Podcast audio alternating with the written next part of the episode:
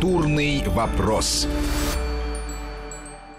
Здравствуйте, у микрофона Антон Долин. А, сегодня мы говорим о театральном мире и немножко затронем, может быть, и оперный, потому что наш герой работал и там. А, в гостях у нас а, артист и режиссер, художественный руководитель театра имени Пушкина Московского Евгений Писарев. Женя, здравствуйте. Да, здрасте, Антон. Ваша новая премьера «Дом, который построил Свифт» Григория Горина в Театре Пушкина. Они много уже говорят и пишут. А, я уверен, что для наших слушателей, даже тех, кто редко ходит в театр или кто не в Москве и в ближайшее время не сможет попасть к вам это посмотреть, все равно эта тема интересная, потому что э, все знают Горина как минимум по кино, по фильмам Марка Захарова, по телеспектаклям, которые тоже в большом количестве показывались и выпускались потом на видео. В общем, а, Горин — это один из, с одной стороны, народных драматургов для России и для СССР был тоже для позднего. С другой стороны, про него в еще большей степени, а, чем про его, ну, можно сказать, учителя Евгения Шварца, можно сказать, что он драматург недоисследованный, недопонятый. И то, что сейчас а, его так мало ставят, говорит за себя. Он же да писал... его практически после смерти э, в 2000 году э, не ставили. Последний пример была, ну так, если в Москве и Питере... Э, ну, да, Шут Балакирев был. Шут Балакирев был, который вышел уже после смерти. Да. И все, и после этого 16 лет. Да, честно говоря, последние годы, еще 5 лет назад, мне казалось, что эта тема уходит, и он совершенно, ну, как сказать, ну, такой советский драматург, э, который, как и Шварц, совершенно не отзывается как-то в сегодняшнем мирощении. Но ну, это... как получилось, что вдруг вашем отозвался? Это что-то в мире изменилось или вы Ну, мне кажется, что, во-первых, изменилось и в мире, и, и это не заметить невозможно, то... Послушайте, вы меня извините, что я вас перебью так сходу, но... Да. Ведь и в советское время не случайно э, и до постановок на сцене, и до фильмов горинские тексты все-таки допускались. Он в, таким, в таком совершенстве владел э, эзоповым языком, что какие бы неусловные были его э, вот эти диалоги, герои, все-таки казалось, видимо, каким-то цензором, которые были, но это не про нас, это безопасно. Какой-то Мюнхгаузен, да, да, конечно, Свифт. Конечно, да, да, Тиль и так далее. Да, да они да, где-то да. далеко. Ну, вот сейчас захотелось об этом поговорить не потому, что запрещают что-то другое, а потому что, мне кажется, проблемы, ну, проблемы нехорошее слово, конечно, но потому что ничего никуда не девается, и люди не меняются, и все повторяется, и, и проблемы, они не, не какого-то социально-политического характера. Меня поэтому Горин сатирик интересовал в меньшей степени. А вот Горин, который что-то такое про человека понимал, интересовал. Ну, конечно, безусловно, меняются не только время, там, да, я тоже сам поменялся, в том смысле, что я вырос, конечно, я 5, 7, 10 лет назад, если бы Горина и ставил, то уж, наверное, не дом, который построил Свифт. Наверное, самая мрачная его пьеса, одна самая из мрачная, поздних, более-менее. Да, да, да, да, но одна из поздних, мне кажется, одна из самых личных, и, мне кажется, одна из самых недооцененных.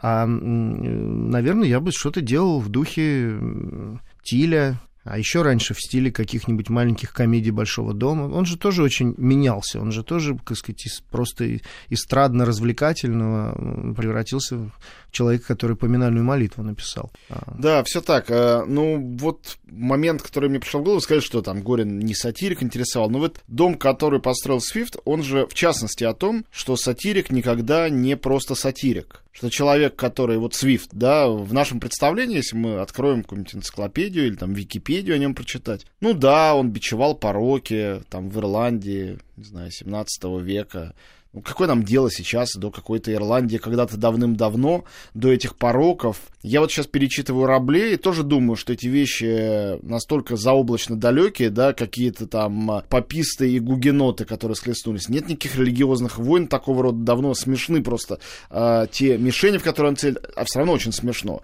Не потому что шутки смешные, но даже мишени, они сами по себе, новые мишени, находятся для этой сатиры. И получается, что это не просто насмешка, что это не просто издевка. И далеко не просто карикатура. Я согласен, но еще мне кажется, что для Горина, ну, Свифт повод. Ну, что там, он всерьез, что ли? Ну да, конечно, я заставил всех артистов и сам перечитал все четыре части Гулливера, сказку Бочки, там, записки Суконщика и так далее. Но это так, для общего развития. Конечно, это мог бы быть не Свифт, Писал бы английский э, Горин про это, он бы про Льва Толстого написал сказку. Или... Но э, я не совсем с вами соглашусь, что мог бы быть кто угодно. Наверное, всегда любой писатель, когда пишет о чем-то, о ком-то пишет все равно о себе, ну, это банальность, это очевидно. Но вместе с тем, э, ведь э, Горин занимался вещами похожими на те, что делал Свифт. То есть он был всю жизнь как бы сатириком, пересмешником и эстрадником. Сатирики были тоже эстрадными писателями своего времени, крайне популярными, выступавшими на публику, на сиюминутные какие-то темы, правильно? И в то же время э, Свифт, изобретая вот эти гротескных своих персонажей, будь то великаны, гулингмы, да, да. лапутяне, э, он говорил об окружающем. И Горин занимается ровно тем же самым, когда он придумывает э, гротескные миры каких-то бургомистра и окружающих людей там mm. в, в любой своей пьесе, понятно, что он говорит, конечно, о той советской реальности, в которой он живет. Да, ну, э, я, безусловно, я поэтому и сказал, что это наиболее, мне кажется, личная пьеса. Во-первых, потому что в центре ее стоит сатирик, э, писатель, философ, собственно говоря. Я Горина считаю, в общем, философом. Поэтому, ну, вот как-то так. Мне еще одна вещь в голову пришла, когда я смотрел ваш спектакль, то что совершенно поразительно, что когда Горин появился и вошел в моду, скажем так, когда Захаров много его ставил, никто, конечно, не знал, на его и не было у нас в ходу слова постмодернизм. И так его никто ни разу не применил за эти 16 лет, что нету Горина, его не ставят по отношению к нему.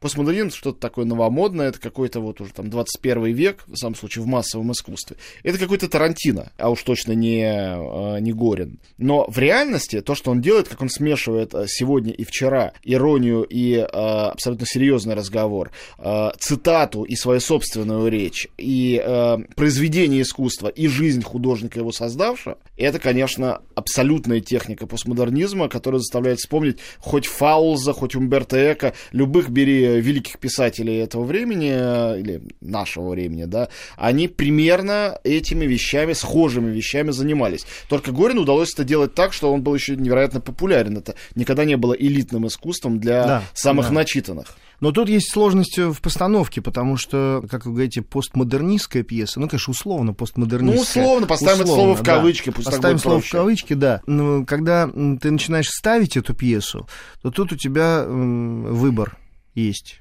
Когда мы репетировали, и я столкнулся с тем, что никто из актеров, а значит, очень много и, и зрителей, не, не то, что не знают и не смотрели фильмы, не знают пьесу, вообще не очень понимали, о чем это, почему это, зачем это и так далее. И точно не читали Свифта, ну, кроме актеров, которые ну, вы попросили Да, которых я попросил, да. Поэтому постмодернистский, это, я вообще не постмодернистский режиссер, честно вам скажу.